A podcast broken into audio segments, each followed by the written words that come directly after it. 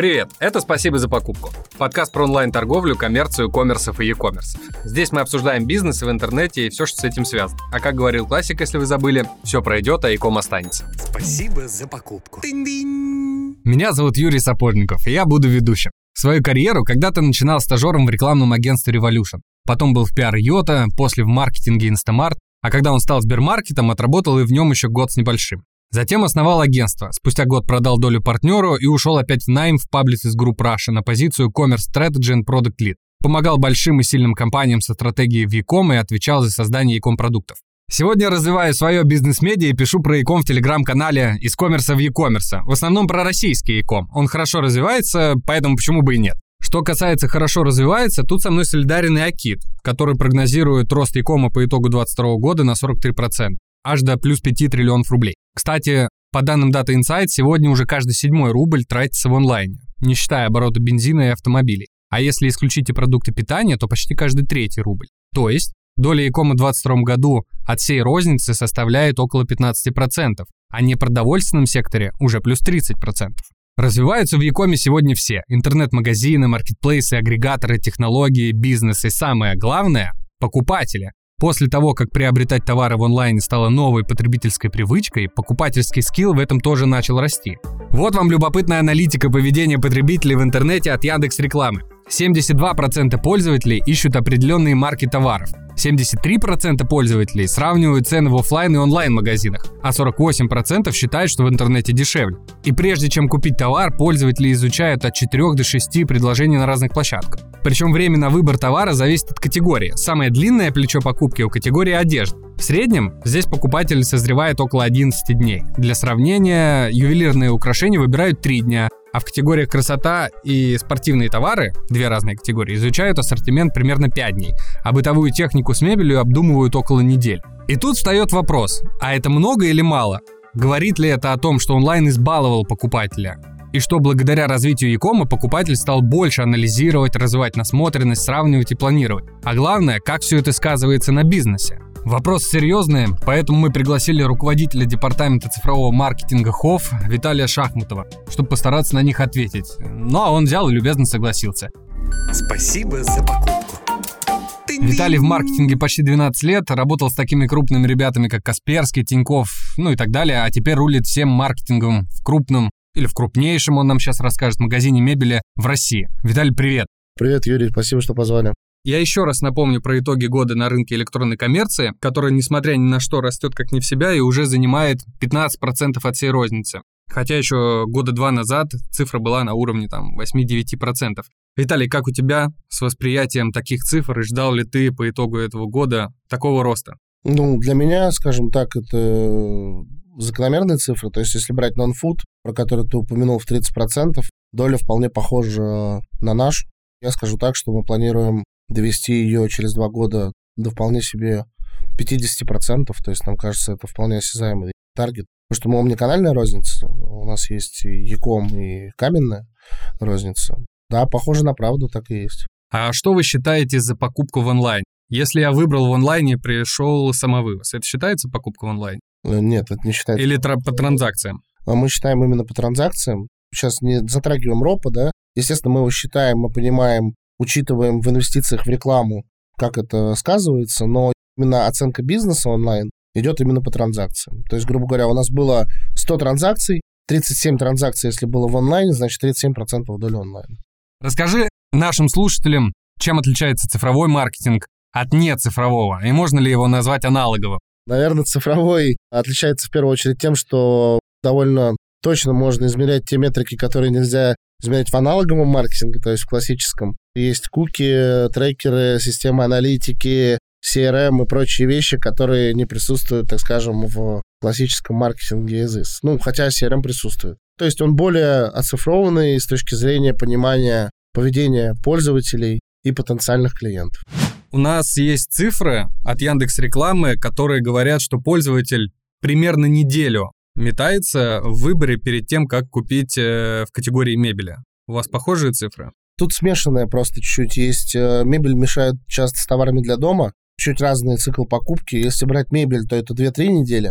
Если брать товары для дома, это быстрее. И если совместить эти сроки, то в среднем, наверное, получится неделя, то есть похоже на правду. Цена мебели влияет? Цена мебели влияет, безусловно, но ты имеешь в виду на цикл, э, как он быстро ее купит или нет? Плечо покупки, да. Таких прямых исследований мы не проводили, поэтому не могу сказать. Но плюс-минус всегда одинаково. То есть тут зависит сильно от категории покупателя, что он ищет и так далее. Но вообще дешевую мебель чисто по ощущениям, да, аналитическим, покупают быстрее, нежели покупают что-то такое массивное. То есть, грубо говоря, чтобы купить кухню, конечно же, надо больше времени для принятия решения, потому что она дороже, это сложнее продукт, нежели купить какой-нибудь простецкий диван на дачу там за 10 тысяч. Ну, это понятно. А если речь стоит э, диван за 10 тысяч рублей простецкий на дачу и, например, козырный какой-то диван? Я думаю, плюс-минус в категории э, Тридцатку это средненький, э, козырный это, наверное, Ну, Виталий, для кого как? Для кого как? Не-не-не, я имею в виду, если брать ценовой паттерн, это вне моих, э, как говорится, вкусовых вещей. Нет, я думаю, будет плюс-минус одинаковый срок покупки. Есть, да, диваны, которые продаются пачками, там, Куба у нас есть такой, диван Куба, самый простецкий диван, он стоит 9 тысяч рублей. Их там сметают как пирожки, я думаю, что там срок принятия решения о покупке там день, а может два. Если его вычеркнуть и вынести за рамки, то остальные плюс-минус будет там неделя-полторы где-то. Ну, то есть, если усреднить цифры Яндекс рекламы, аналитика... Похоже на правду. Похоже на правду. А какая сейчас доля хов на рынке Якома? Ты же у нас отвечаешь за цифровой маркетинг. О, вообще мы в бизнесе не делим. У нас есть разница. Бизнес, да? Какая разница, тебе положат зарплату в левый или в правый карман, да? Вот, как говорит наш акционер, я же, говорит, не из оборота плачу, тебе из выручки. Вот то же самое тут, типа, что доля на рынке, я прям вот сейчас затрудняюсь сказать, потому что рынок, мы обращались, кстати, к Федору Верину в Data Insight по поводу эстимации нашего рынка. Он не консолидированный, очень сложно его оценить. Мы общались и со Сбераналитикой на этот счет. И достоверной доли, вот прям чтобы вам ее сказать, я, к сожалению, такими цифрами не располагаю, не потому что я не любознательный, а потому что очень разные есть цифры, и мы их стараемся сейчас как-то привести в порядок, консолидировать рынок совместными усилиями Data Insight, Сбераналитик, чтобы понять вообще, что там происходит. То есть мы знали примерную долю ребят из IKEA, да, которые в общем на рынке мебельном. Это было порядка 27-30%. Они были лидерами да, рынка. Вторые шли мы. Соответственно... Подожди, ну то есть методика это уже не подходит? Такая методика, там было очень много if в этом э, уравнении, поэтому я не стал бы брать это как какую-то аксиому. Если. Короче, очень много ограничений. И вы сейчас создаете? Да, мы стараемся сделать так, чтобы оценить нормальный рынок и делать это ежегодно. Спасибо за покупку. Переходим ко второй теме нашего сегодняшнего диалога. Это потребители. Э, потребители, покупатели, и как он растет вместе с Яком. То есть мы все знаем, что Яком в принципе хорошо растет, а с 2020 года вообще какими-то сумасшедшими темпами. И, соответственно, растет и пользовательский скилл. Сейчас все говорят, что потребитель меняется, становится все более требовательным, избирательным. Мы, как покупатели, учимся, если так можно сказать, читать продавцов, влияем на их рейтинги комментариями, узнаем, что под капотом у акции, ну, вообще, как в принципе вся эта внутрянка устроена, и происходит таким образом некое, наверное, моральное взросление. И вот вопрос. Это Яком так влияет на покупателя? Или покупатель стимулирует Яком на такие изменения? Я считаю, что покупатель влияет на Яком, задавая определенный уровень требований. Покупатель покупателю рознь в рамках, допустим, Российской Федерации в зависимости от региона. Если мы берем Москву и Питер, то это будут более требовательные клиенты, которые хотят здесь сейчас сразу и полный спектр услуг.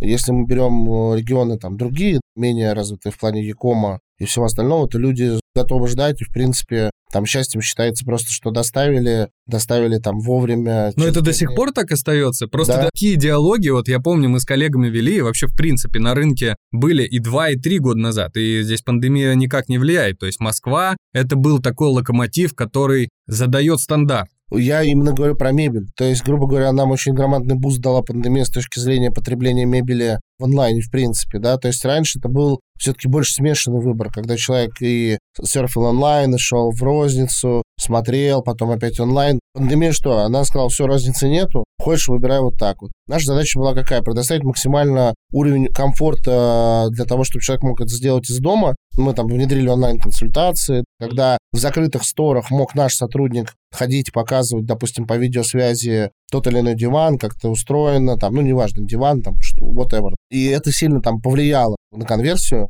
Например, вот э, внедрение видеоконсультации нам дало буст. Каждый, кто ей воспользовался, то есть четверть из этих пользователей сразу совершала покупку. То есть конверсия из э, видеоконсультации в покупку была 25%. Это сильно. А да. как увеличилась конверсия в принципе пользования этим инструментом из захода на карточку товара? Конечно, прям точно не помню эти цифры, но там кратно она выросла. Во-первых, ее раньше не было. Поэтому если от нуля до сотни, да, там, соответственно, рост в сто раз. Оценочно сейчас даже до сих пор ей пользуются люди очень уверенно. Давай возьмем какую-нибудь точку, где эта услуга пришла в более-менее уравновешенный уровень, то я думаю, раза в три, там, в четыре эти количество консультаций возросло. Вернемся про потребности клиента и локомотив Москвы, региона и вот это вот все. Когда выстраиваем любые бизнес-процессы, и у нас есть две такие диаметрально противоположные потребности, где условно, ну, скажем, екатеринбуржцы могут ждать 5 дней доставку, и это ок. И у нас Москва. Мне, пожалуйста, привезите сегодня в 21.38. Я не готов больше ждать, и желательно 12 минут заложите на доставку и подъем на этаж. То есть бизнес-процессы в любом случае выстраиваются под самого требовательного клиента.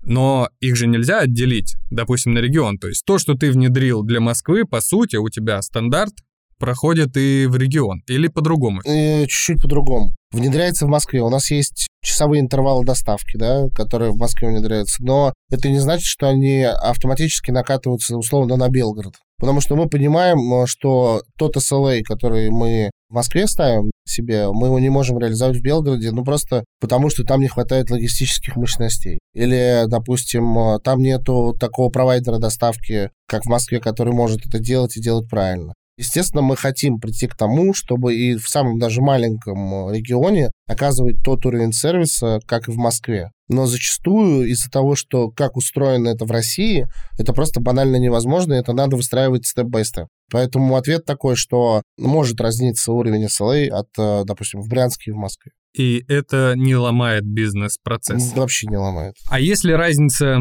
в поведении покупателя в онлайне и в офлайне. Вы можете, например, сравнить или сравнивали одну и ту же выборку или разные выборки? Сравнивали, но прям э, выявить какое-то, что они диаметрально по-разному себя ведут, нет. У нас есть прекрасный отдел. Который... Поведение. Может, одни более капризные, а вот э, я в интернете, я вообще в другом городе, что то мне сделаешь. Сильно не отличается. Выбирают плюс-минус так же. Но естественно, что если вообще не брать, как они общаются в рознице и в онлайне, то, конечно, есть э, разные так скажем, аспекты. В рознице они там не могут некоторые вещи позволять, наверное, такие грубости, там еще как-то, потому что иногда бывают сложные клиенты, которые могут вплоть там написать... Пакости. Плохую лексику использовать. Вообще разницы особо нет. А вы замечали на своем опыте, как покупатели эволюционируют с точки зрения там обратной связи, с точки зрения потребностей в онлайне, с точки зрения своих «хочу». Смотря что иметь э, в виду под эволюцией. У нас же разные могут быть хотелки. Например, хотелка в доставке, например, у вас цвет приложения мне что-то не нравится, или сайт долго грузится, то есть раньше там 3 секунды сайт грузился,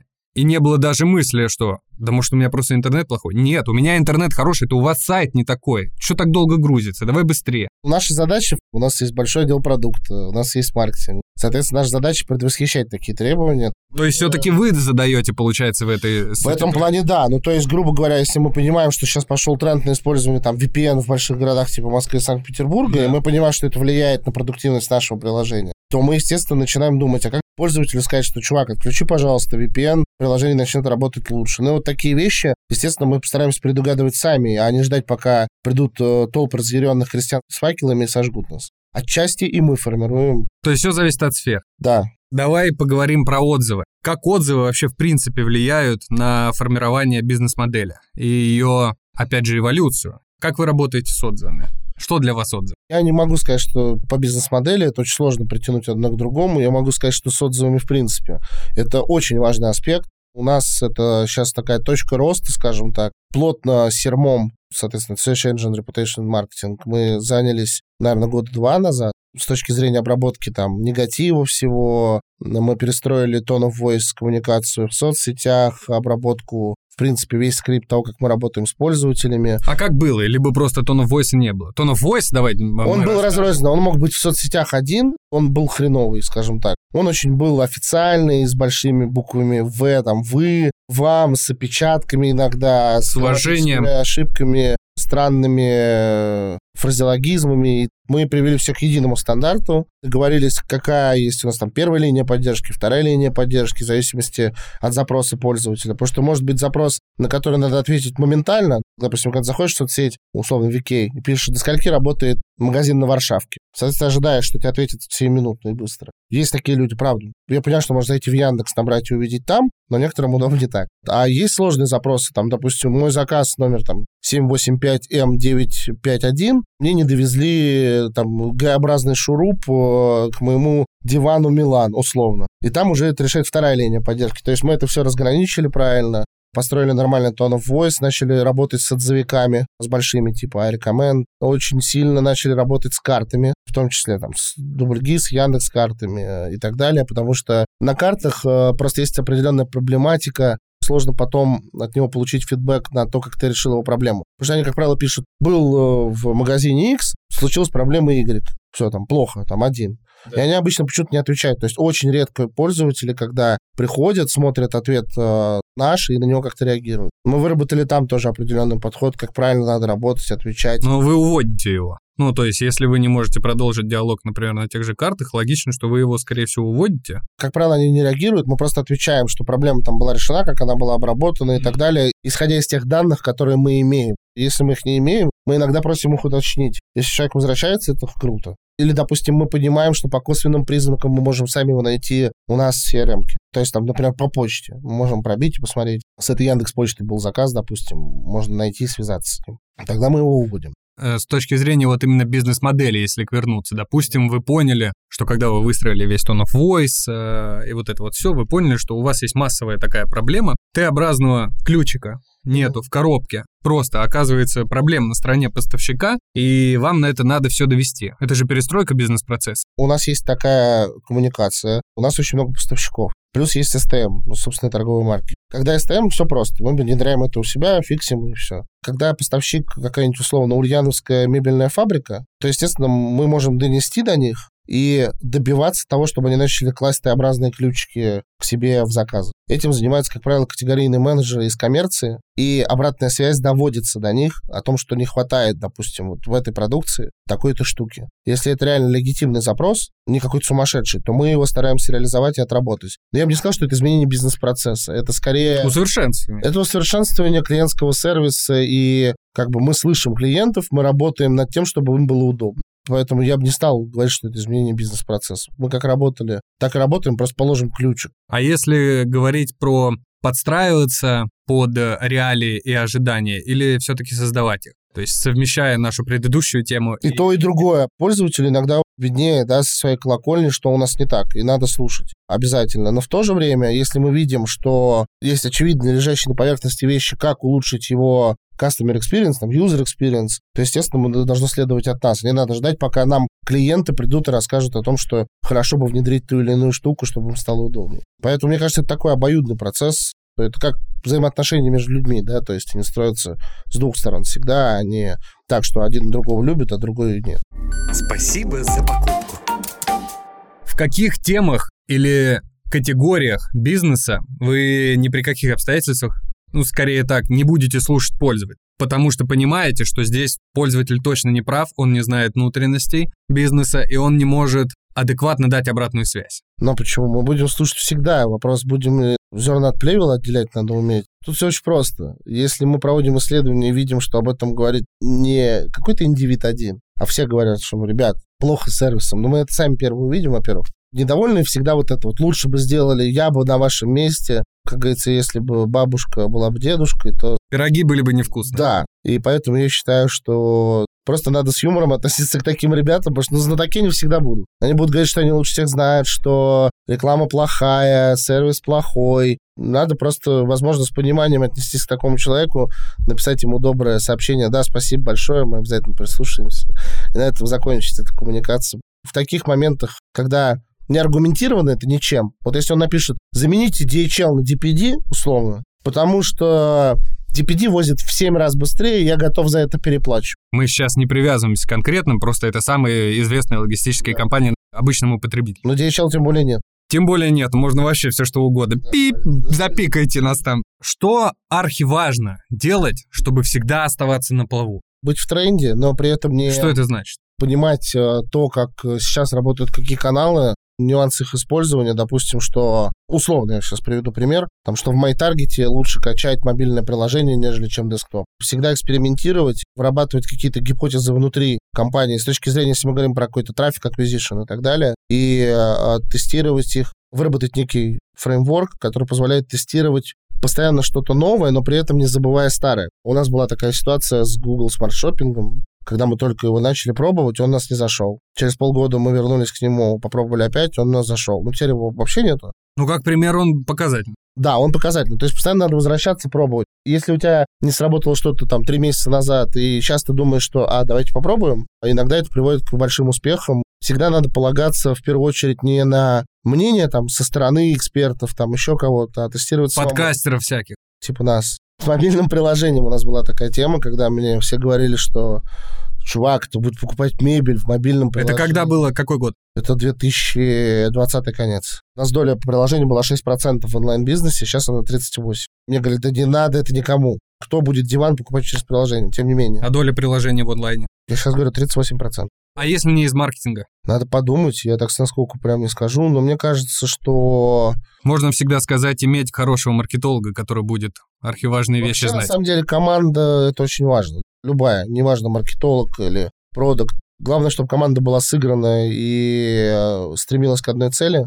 Она была, прошу прощения за слово, проактивная. То есть не то, что ее надо пинать постоянно. Чтобы команда сама наверх транслировала какие-то вещи, как развивать бизнес с их точки зрения, а верх их умел слушать. То есть, на мой взгляд, верх должен уметь сепарировать там какие-то вещи правильные от неправильных. Мне нравится ваша идея, давайте ее там попробуем, давайте это попробуем. Очень много правильных, кстати, вещей можно почерпнуть из тех же каздевов, когда ты общаешься с своими пользователями. Да, будет много ереси, 80%, но 20 из них будут бриллианты, над которыми необходимо поработать и которые необходимо учесть. Мне кажется, что это такой правильный залог. Есть какой-то пример из ХОВ, когда вы трансформировались, поняли, что все, здесь нам пора поменяться. И это привело к результату. Продуктовая есть история неплохая, связанная с тем, что Вот помимо мобильного приложения, мы переработали очень-очень сильно подход к тому, как мы снимаем э, наш товар, ну, в плане фотоконтент, рич-контент, который используется на карточках товара. Мы узнали, например, что очень важна в том числе цветопередача. Мы тестируем на разных мониторах, в том числе даже, как выглядит тот или иной диван, потому что в цикле принятия решений для пользователя это очень может быть критичным. Потому что у тебя на дисплее может быть показываться фуксия, а на самом деле тебе привезут диван коралл. Звучит смешно, да, вроде как какая разница? На самом деле разница есть, но все-таки это там люди обустраивают дом, вписывают это в дизайн, и мы начали очень трепетно относиться там, к цветопередаче, к описаниям, к 3D-рендерам и так далее. тому к указанием размеров, Совершенно верно. уже мемом стало. К сожалению, да. Мы сейчас идем в сторону того, чтобы у нас есть два разрозненных приложения. Одно это Яком, где мы продаем. Есть Хофф 3D дизайн, такое, наверное, остывшее приложение старое, которое мы делали еще до моего прихода. Дополненная реальность некая, когда ты можешь навести камеру, посмотреть, как кресло будет смотреться в углу, допустим. Но проблема в том, что мы нормально сделали приложение, но не подумали, как его маркетировать вообще, для чего оно нужно, как его будут использовать. То есть вот это вот проблема. А давайте сделаем. Что-то сделали, а куда дальше, непонятно. И сейчас мы будем склеивать и привносить функционал вот дополненной реальности в наше обычное приложение, когда ты сможешь с карточки товара провалиться и сразу померить. Тогда это будет какой-то иметь смысл. Так мы сделали каких-то два приложения, то есть не подумали, как его продвигать. Ну, такие ошибки бывают. И кажется, ну, очевидно, да, надо было подумать. Ну, на старуху бывает пророк. Самое главное, чтобы не наказывать особо сильно никого, а то дух падет. Мы, наоборот, все отлично сказали, что мы сделали правильную работу, она пригодится в любом случае. То есть очень много оцифрованного, отснято, и все все равно используем. Спасибо за покупку. Господа, у нас дальше рубрика «Кейс». Самое интересное сейчас тебе будет. В январских праздниках продажи мебели, они как себя ведут? О, ну, рынок отмирает. Ко второму числу начинаются малозначимые покупочки. Больше товара для дома покупают. Ближе к концу праздников начинается какое-то уже такое... Восстановление. Да, восстановление людей. Окей, представим ситуацию. Январь, близится окончание новогодних каникул, все уже готовятся выйти на работу, ты построил планы, что будешь делать, чтобы начать выполнять показатели, которые вы все командой дружно согласовали в конце 2022 года. И вдруг раз, ирония судьбы прерывается, президент выходит и говорит, мол, так и так, уважаемые граждане. Короче, мы тут подумали и решили продлить в стране новогодние каникулы до 1 февраля. Выходные продлеваются. А у тебя план, ты же маркетолог, ты всем этим заведуешь, надо продавать. Что делать будем? Твои действия. Схожих ситуаций-то было, да? Первое — это пандемия, второе — это конфликты. Поэтому мы испытывали такие казусы, когда выходил президент и говорит, так, сегодня начинается это. Мы Не, ну такие, здесь «Окей». выходные. Здесь, выходные. здесь все хорошо. Вот мне кажется, что ровным счетом это может сыграть даже мне на руку, повысить настроение, желание людей тратить деньги и перевыполнить план. Скорее всего, потому что они не будут загружены всем, что куда-то надо валить. Они могут задуматься о том, что круто бы на дачу докупить. Да, но смотри, покупатели же тоже планировали, что они уже 9 числа это все. Выделил ты 50 тысяч рублей на новогодние каникулы себе, и 8 Ну, нет, числа у тебя 20. остается 48. А то тебе еще продлили на две недели. Это ты проецируешь на себя, да, там финансовое планирование и грамотность населения, она оставляет желать лучшего, это раз, ну, в России. Во-вторых, они, скорее всего, от безделия начнут думать, как тратить деньги, которые остались. И как И показывает... ты будешь на этом цеплять их. Конечно. Это время, которое ты можешь посвятить своему самому священному месту на земле, своему дому. Ты можешь, наконец-то, обновить шторы, купить новую лампу, заменить э, старое кресло. Как раз э, время, которое ты можешь посвятить дому и семье. Дамы и господа, я считаю, это вообще слоган. Наконец-то купи шторы для Таргета. Спасибо за покупку. Тынь-дынь. У нас Блиц. Написать публичный отзыв или позвонить на горячую линию с разборкой. Первое. Ну, публичный, Публичный отзыв. Да. STM или знакомый бренд. Тут вопрос неправильно поставлен. Как правило, мебель — это такая ниша, где нету Не брендов. обязательно мебель. Неважно. Есть, конечно, мега вычурные какие-нибудь шторы, там ST Dupont, которые могут стоить 20 тысяч евро, но мы берем как бы усредненно. Там нету бренда. Там будет какая-нибудь Ивановская текстильная фабрика. Мне пофигу. Главное, чтобы шторы были красивые и практичные. Курьер доставил не твой заказ, твои действия. Жалко курьера, во-первых, тащился. Во-вторых, э, я, видимо, как человек из э, торговли, из ритейла, отношусь к этому с пониманием. Вопрос, э, насколько он мне будет гореть, он мне нужен прямо сейчас, Он это заказ. но не курьер. Отнесусь с пониманием и постараюсь без какого-то негатива и создания неправильных эмоций у себя и у курьера решить этот вопрос. Да ты отзыв оставишь, мы уже поняли. Нет, я не тот человек, который бежит в Facebook и в первую очередь начинает тегать всех там, знаешь, там, включая Олега Юрьевича Тинькова, там, типа, мне не выдали карту вовремя. Да, списали. Там, условно, 30 да, да, копеек. да. Ну, я, к примеру, потому что я там, лояльный пользователь, но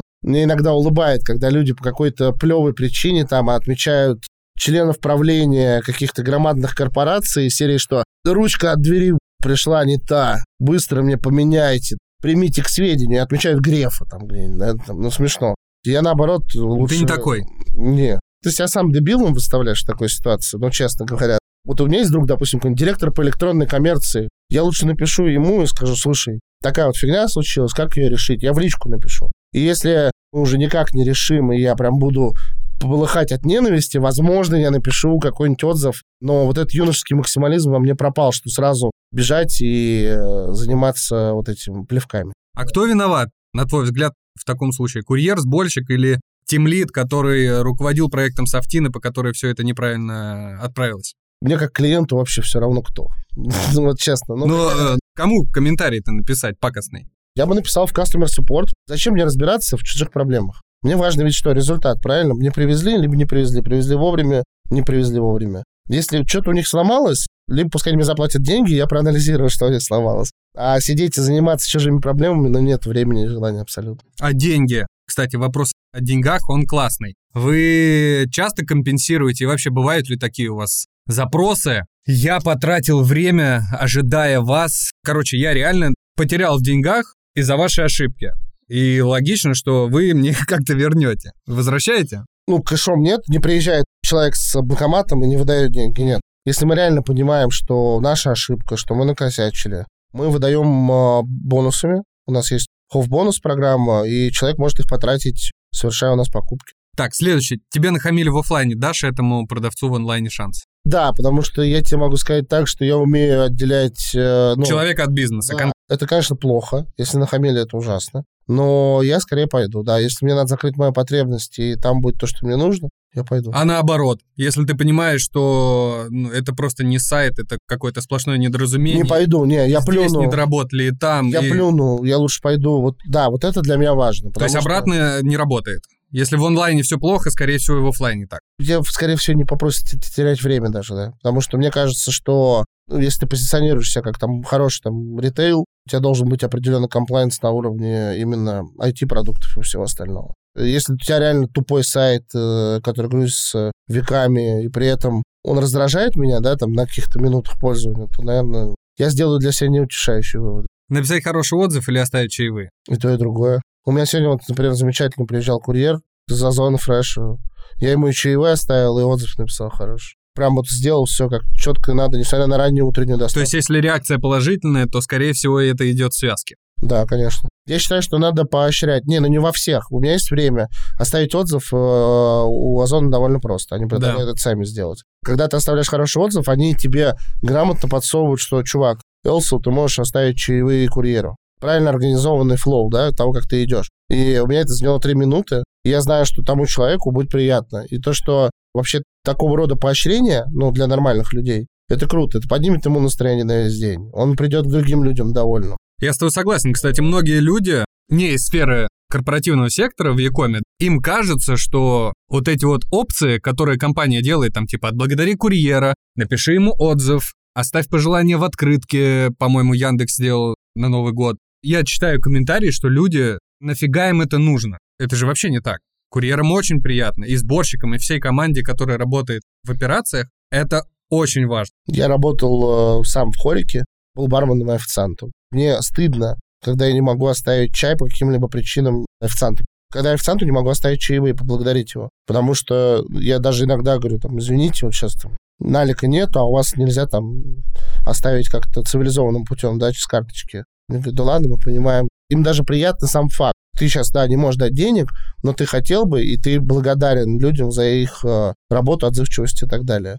Как э, в связи с новыми инструментами вы перераспределяете бюджеты? Ну, не в связи с новыми инструментами, с изменением их количества. По сути, сильно ничего не поменялось. Э, Мы начали просто бюджеты, те, которые были в ушедших инструментах, э, аллоцировать больше на наши, так скажем, отечественные технологии, либо тех людей, кто не ушел, инструменты. Например, там в тот же Яндекс, VK, MyTarget и так далее. И слава богу, что с той стороны рынок э, рекламного инвентаря на тоже начал очень сильно шевелиться и качать свои технологии, догоняя их до нужного, так скажем, э, Показать. показателя, да. Поэтому сильно ничего не изменилось. И многие там спрашивают, да, это волнует, а как, а что? Просто заместили А на Б. Я могу сказать, что да, наверное, нашим ребятам стоит где-то подтянуть э, технологический стек на более высокую планку, но, в принципе, запросам нашим они отвечают, трафик мы генерим, сильно ничего не поменялось, адаптировались мы быстро. Но именно по платным каналам, исключаем органику, именно по платным каналам вы выполнили свои годовые показатели. Абсолютно, На 100%. да. Мы, наверное, можем завершать, чтобы я тебя больше не мучил. Посоветуй Я что-нибудь знаю. нашим слушателям. развивать в себе эмпатию, заведомо относиться к людям, э, исходя из добрых побуждений, а не со злыми какими-то вещами. Всегда развиваться, больше читать, больше путешествовать и стараться не тратить свою жизнь на негативные эмоции, потому что они старят нас и делают мир хуже и уродливее вокруг нас. Ставьте лайки, подписывайтесь на канал, пишите комментарии, ставьте классы, сердечки, повышайте нам охваты, друзьям скидывайте, маме, папе, бабушке, дедушке, всем присылайте. До следующего выпуска, всем пока. Спасибо за покупку. Тынь-дынь.